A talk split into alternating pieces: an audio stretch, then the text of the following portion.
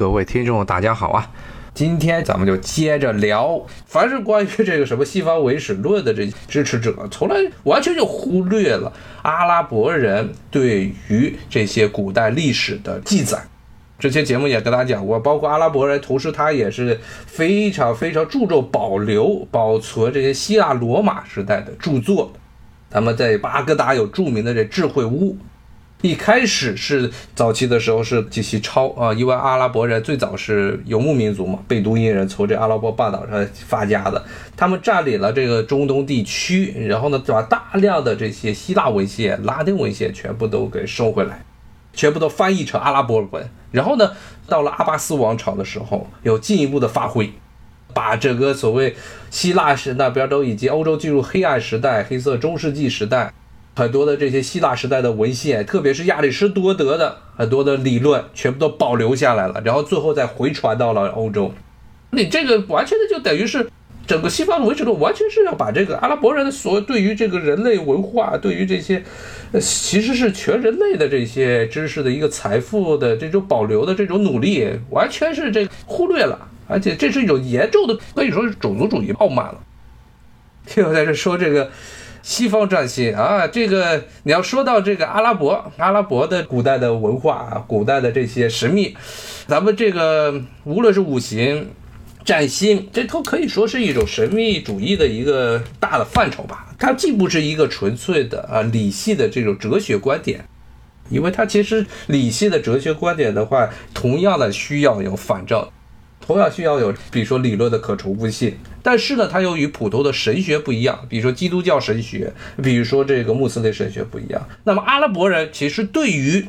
西方，甚至包括中国的一部分的这种所谓的神秘主义贡献是非常多的。最典型、最典型的一个就是炼金术。炼金术在西方的英语中的这个单词嘛，chemistry 这个单词其实就是来自于阿拉伯文，阿拉伯文。它炼金化学是 chemistry，但是炼金术是 alchemy 这个词 a l 打头，然后是后面是 chemistry 那个词的前面的前缀。这 a l 大家一看，如果是在英语中啊，经常会时不时的会蹦出一些词汇来，是 a l 打头。凡是出现 a l 打头的，极有可能就是阿拉伯语，阿拉伯语转译过来的啊。比如说像 algebra 就是代数学，这也是阿拉伯人搞的。炼金术是阿拉伯人最喜欢的。实际上是把整个中东地区啊，整个这个地中海地区古典文明的一个发扬光大。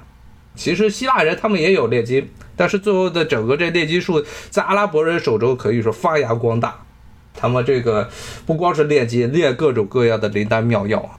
这个后来又回传到了整个这个欧洲其他地区，一直到了十七世纪，十七世纪后半叶开始近代的化学。出现之后，这种所谓的炼金术才慢慢的退出了人类的舞台。但是呢，一直到今天，炼金术其实在很多你要搜炼金术啊，在这西方啊，在中东地区都还是存在的。而且呢，这阿拉伯人确实是在很长一段时间内，特别是在欧洲中世纪的这段时间内，它的化学、机械学，包括机械啊，机械学的很多这成就都是。远远超过欧洲的，甚至呢，有些地方可以说是超过中国的阿拉伯的神秘文化。这只是一个最著名的是这个炼金术啊！你要看，比如说像这《一千零一夜》里经常出现的神灯啊、精灵啊，比如说我记得是当时阿拉丁的那里面嘛，阿拉丁里的大反派其实就是个炼金术士。阿拉伯人可以说是继承了整个地中海地区古典时代的那些神秘主义，基本都把阿拉伯人给吸收进来了。哲学观点。亚里士多德的、柏拉图的都已经吸收完了。精灵，尤其是精灵这个词啊，英语中的是 genie，G-E-N-I-E，这个这种精灵就是中东地区的神话里的出现的。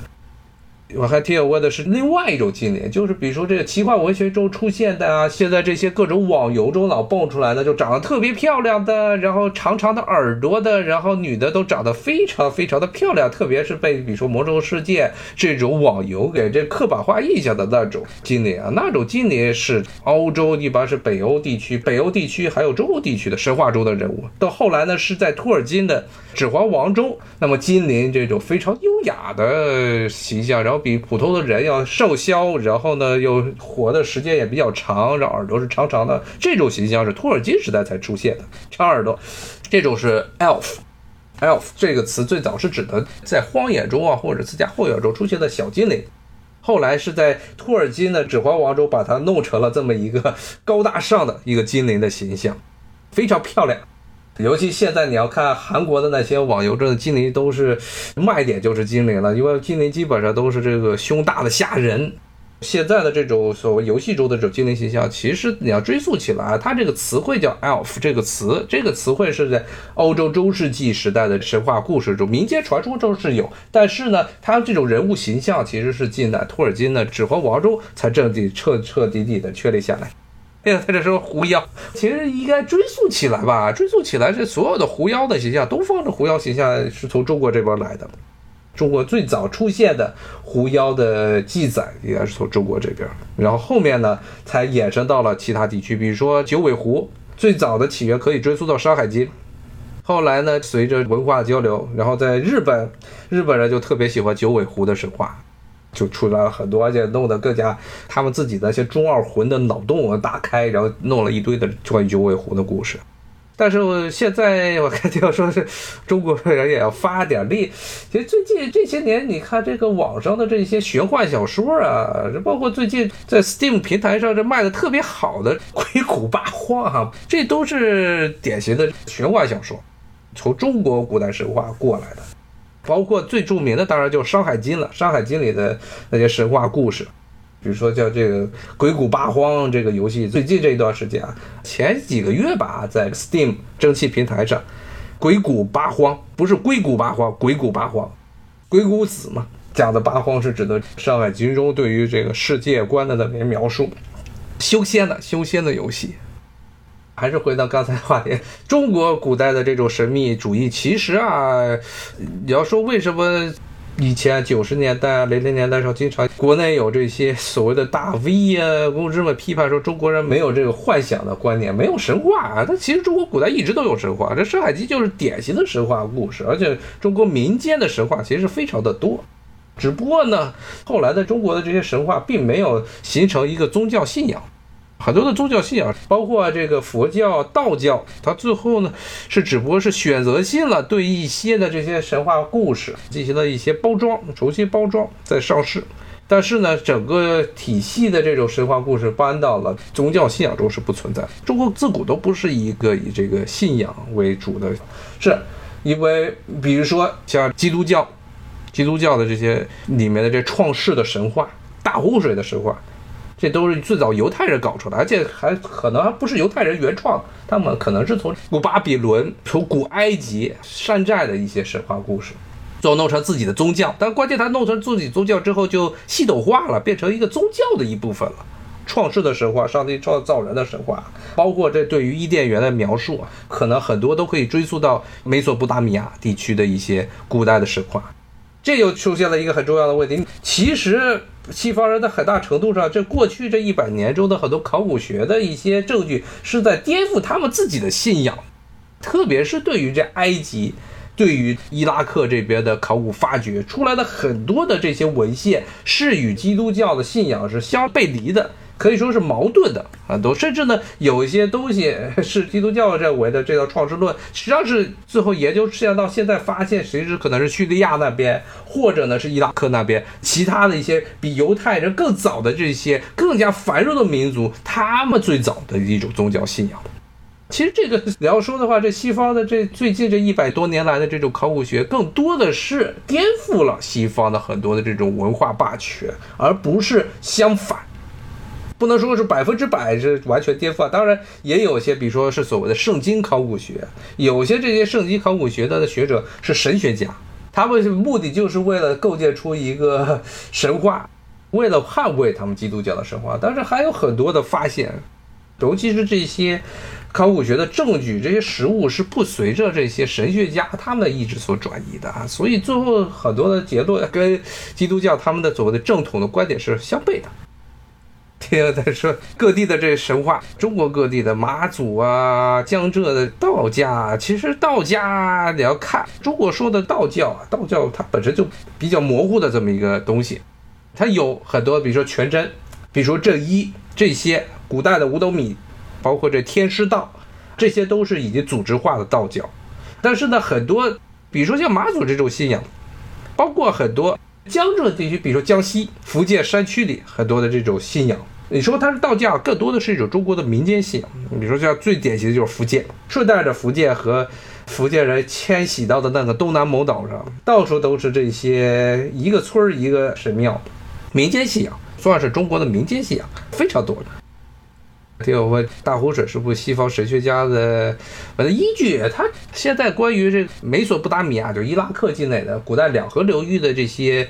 泥板文字的研究啊，可能能够大概是可以得出一个结论，应该是可能最早的大湖水的记载啊，从苏美尔人早期的苏美尔人，也就是人类可能最早进入文明的一支种族、一支文明，他们最早的神话中可能就有关于大湖水的记载。其实这个也很好理解啊，这些大河流域。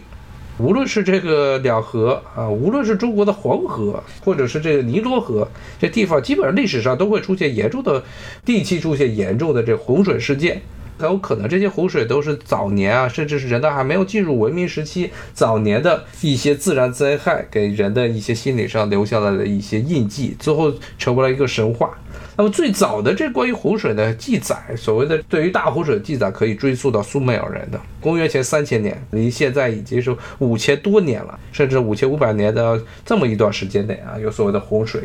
中国的大禹治水可能是四千五百年，比苏美尔人要晚一些。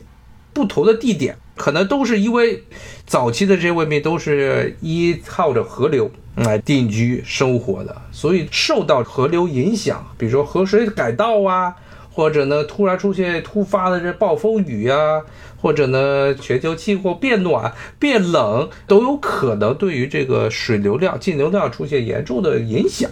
导致了严重的洪水。比如说像这个中国的黄河，这条河基本上一直到近代之前都是灾河呀，所以这是母亲河，呃，改道了多少次，每一次改道都会带来严重的洪水，然后都是几百万人的死亡。说到这个，再吐一个槽，就是关于这个黄河改道的问题啊。我记得有原来有给人看过啊，说当时这个一九四二年，不知道为什么最近网上我看又有好多视频关于一九四二年的河南这个灾荒的事情。一九四二年之前，河南战争在抗日战争的时候是最惨烈的战场，首先是两军对垒的战场啊，正面战场中的最重要的一个战场之一，河南。但是河南之所以会受灾那么严重，也是因为花园口。国民党把堤坝给掘了，但这种事情在历史上，中国历史上有没有？也有。哪个朝代？宋代，宋代特别喜欢这个黄河改道，动不动的就要掘黄河水。一开始是抵抗所谓契丹人辽朝，然后后面是女真的金朝，没事干他就掘黄河，一掘黄河，整个河北、山东地区就陷入泽国。当然，这都是人为造成的灾害。黄河改道了？从古代已经改到了很多次了。汉代的时候，黄河的这个入海口是现在渤海再往北一点。到了清代，如果看这地图上，它就跑到淮河那边去了，夺淮啊，著名的夺淮入河。现在是到了这个山东，山东的东胜这个地区，从这儿入海。啊，这黄河在历史上改道的次数非常多。但是这个人为的决堤，人为的挖开这黄河，迫使黄河改道，在中国历史上最出名的。就是两个时代，一个是宋代，一个是抗日战争时期。宋代你前前后后至少我记得印象中至少有两三次，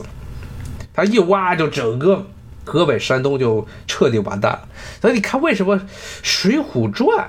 像《水浒传》里讲的这梁山啊，梁山好汉这么一些故事，宋江起义这故事，都是发生在一个山东南部那个地区。为什么会出现在那儿？那个在宋代，那个属于黄泛区啊。但是你要宋朝它的绝地之后，最早决堤，最早人为扒开这个黄河大坝，然后这黄河改道，是为了防御契丹人。但是那时候契丹已经不对于这个宋朝进行南侵了啊，所以呢，他这个把这个黄河这大堤决了，开了堤坝之后，最后是遭殃了，让自己人遭殃。就根本跟契丹人没关系，咱契丹人根本没有南下，辽朝根本没有南下去打宋朝，这就变成非常愚蠢的事情。但是后来金人南侵的时候，他们又把这个黄河给绝了，从这就可以看出来，这宋朝根本就不把人当人看，不把平头百姓当人看。从这个皇帝一直到底下的这些官僚士大夫们，咱们还是回到洪水的话题啊。我个人觉得啊，不是科学理论证明，没有什么对比，但是仅仅是从这地理上来分析，各国的这些古代的这神话中都出现洪水的问题，大部分可能也是因为这些人类文明最早的诞生地都是来源于得有河流。河流既是一种很便利的交通方式、运输方式，同时呢也提供了水源，不光是饮水的水源，还有耕种的水源。所以，所有早期的城市全部都是依靠着大河来建立的。全世界各地，你看所有的城市都是这样。还是回到刚才说这西方唯史论这么一个观点，我觉得最大的一个问题就是在于，他把整个世界就变成两极论了，不是中国就是西方。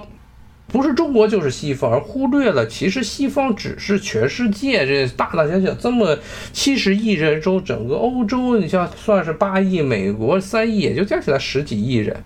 十几人也就占了全世界人口的五分之一不到。那其他全世界其他地方的人，他就不把人当人看了。这个西方唯史论就这样说，别的民族的所有民族的史书啊，所有的历史都是这些西方人给塑造的，那就胡说八道了。虽然，比如说，在没有文字记载的那些国度啊，比如说在拉美地区、美洲，比如说在非洲，确实是很多的这些历史的重构跟西方有很大的关系。但是呢，在人类并不是只有西方人，也不只是中国人有文字的，特别是广大的穆斯林世界，他们都是有文字的。所以呢。觉得这个观点，与其说是所谓的极端爱国主义，不如说这个是这才是真正的这种把国家放在火上烤。你说这一带一路，最后呢，天天就去骂阿拉伯人，骂伊朗人。你现在网上你看，就这些同样同样的这种思路，这凡是这个持西方唯史论观点的很多的人，他们同样也是非常非常看不起穆斯林。我看听友说这个不要西方不要的话，那伊斯兰，但是他们这个最糟的这个神权领袖说的话，伊朗也是个挺奇葩的啊，以后有机会再说吧。这个伊朗它是一个比较奇葩的一个地方，他说的是不要西方，不要这个西方资本主义，也不要这个社会主义，他只要伊斯兰，他其实是这么一个说法，但他这个最后就搞成现在这个德行了。其实你要看伊朗，这也是比较有趣的国家，虽然他的神权领袖是这么说的。甚至呢是包括他们的共和国卫队，伊朗因为它的军队其实是分为两部分嘛，一个是所谓的国防军，国家的军队，还有一个是共和国卫队。共和国卫队名义上其实是最高的这神权捍卫这个神权政府的这支军队，但这支军队啊，这支军队是非常积极拥抱各种新科技的，他们的这种对于这个时局的这种紧迫感。这种所谓的这个大局观，实际上是比他们正规的军队还是要强的。虽然名义上好像是捍卫神权的军队啊，但是实际上你看很多的这些伊朗著名的政客，包括前一段时间去年被美国暗杀的这苏莱曼尼，从表面上看根本看不出来他们是会去裹一个大头巾，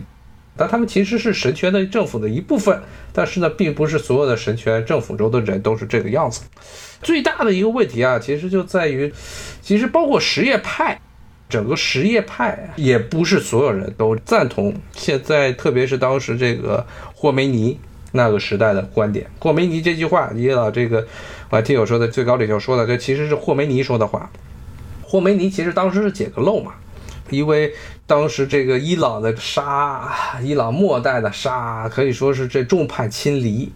当时众叛亲离的时候。他其实像这霍梅尼，其实只是反对伊朗最后国王的其中的一支势力。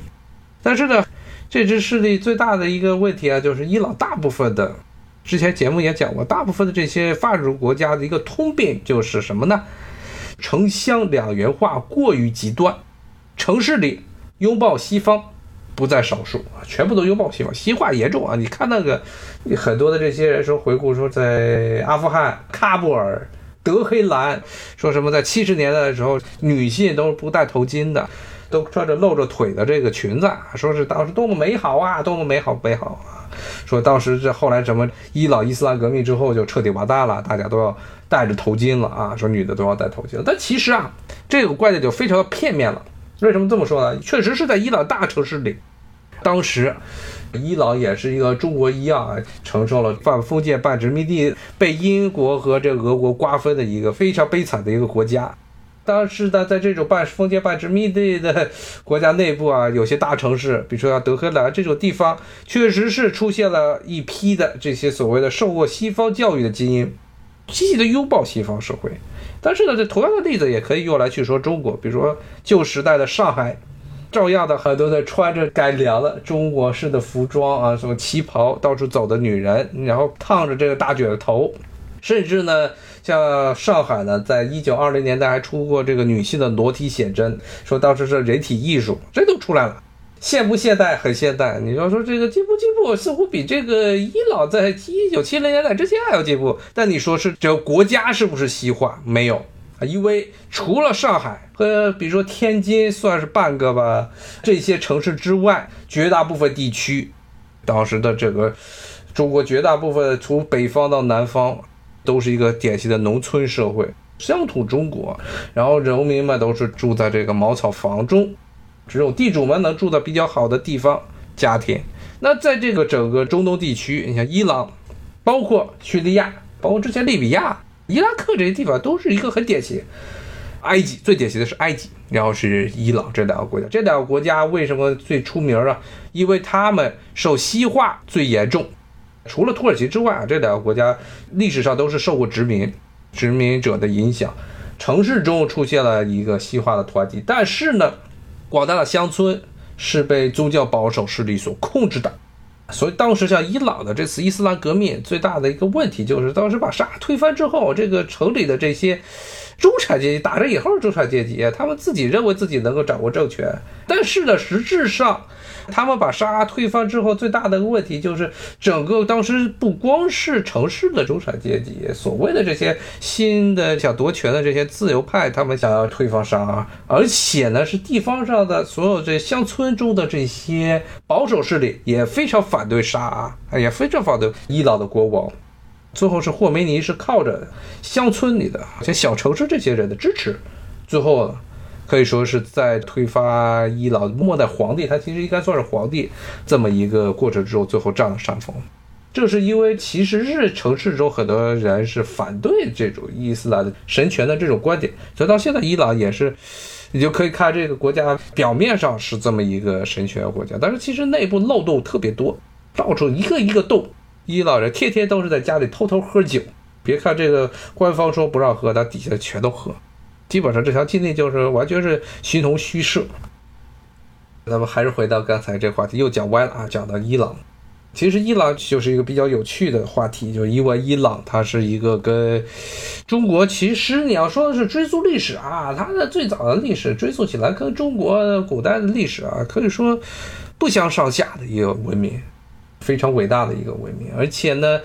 可以说，如果把米底亚人的历史算起来，可能比中国古代历史还长那么一点儿。因为他的伊朗人的崛起的地方，现在的法斯省那个地区，临近这个美索不达米亚平原，也就是两河流域。它直接是在一个可以说是美索不达米亚这两河流域的一个次生文明，但是呢，由于它最后壮大，甚至它自己把这个两河流域给吸收了。伊拉克的历史上一直是伊朗文化圈的一个部分，所以后来造成这两河流域和伊朗文明就合在一起了，很多时候是分不开。好，今天咱们就跟大家聊到这儿，咱们有机会再聊，谢谢大家，下回再见，拜拜。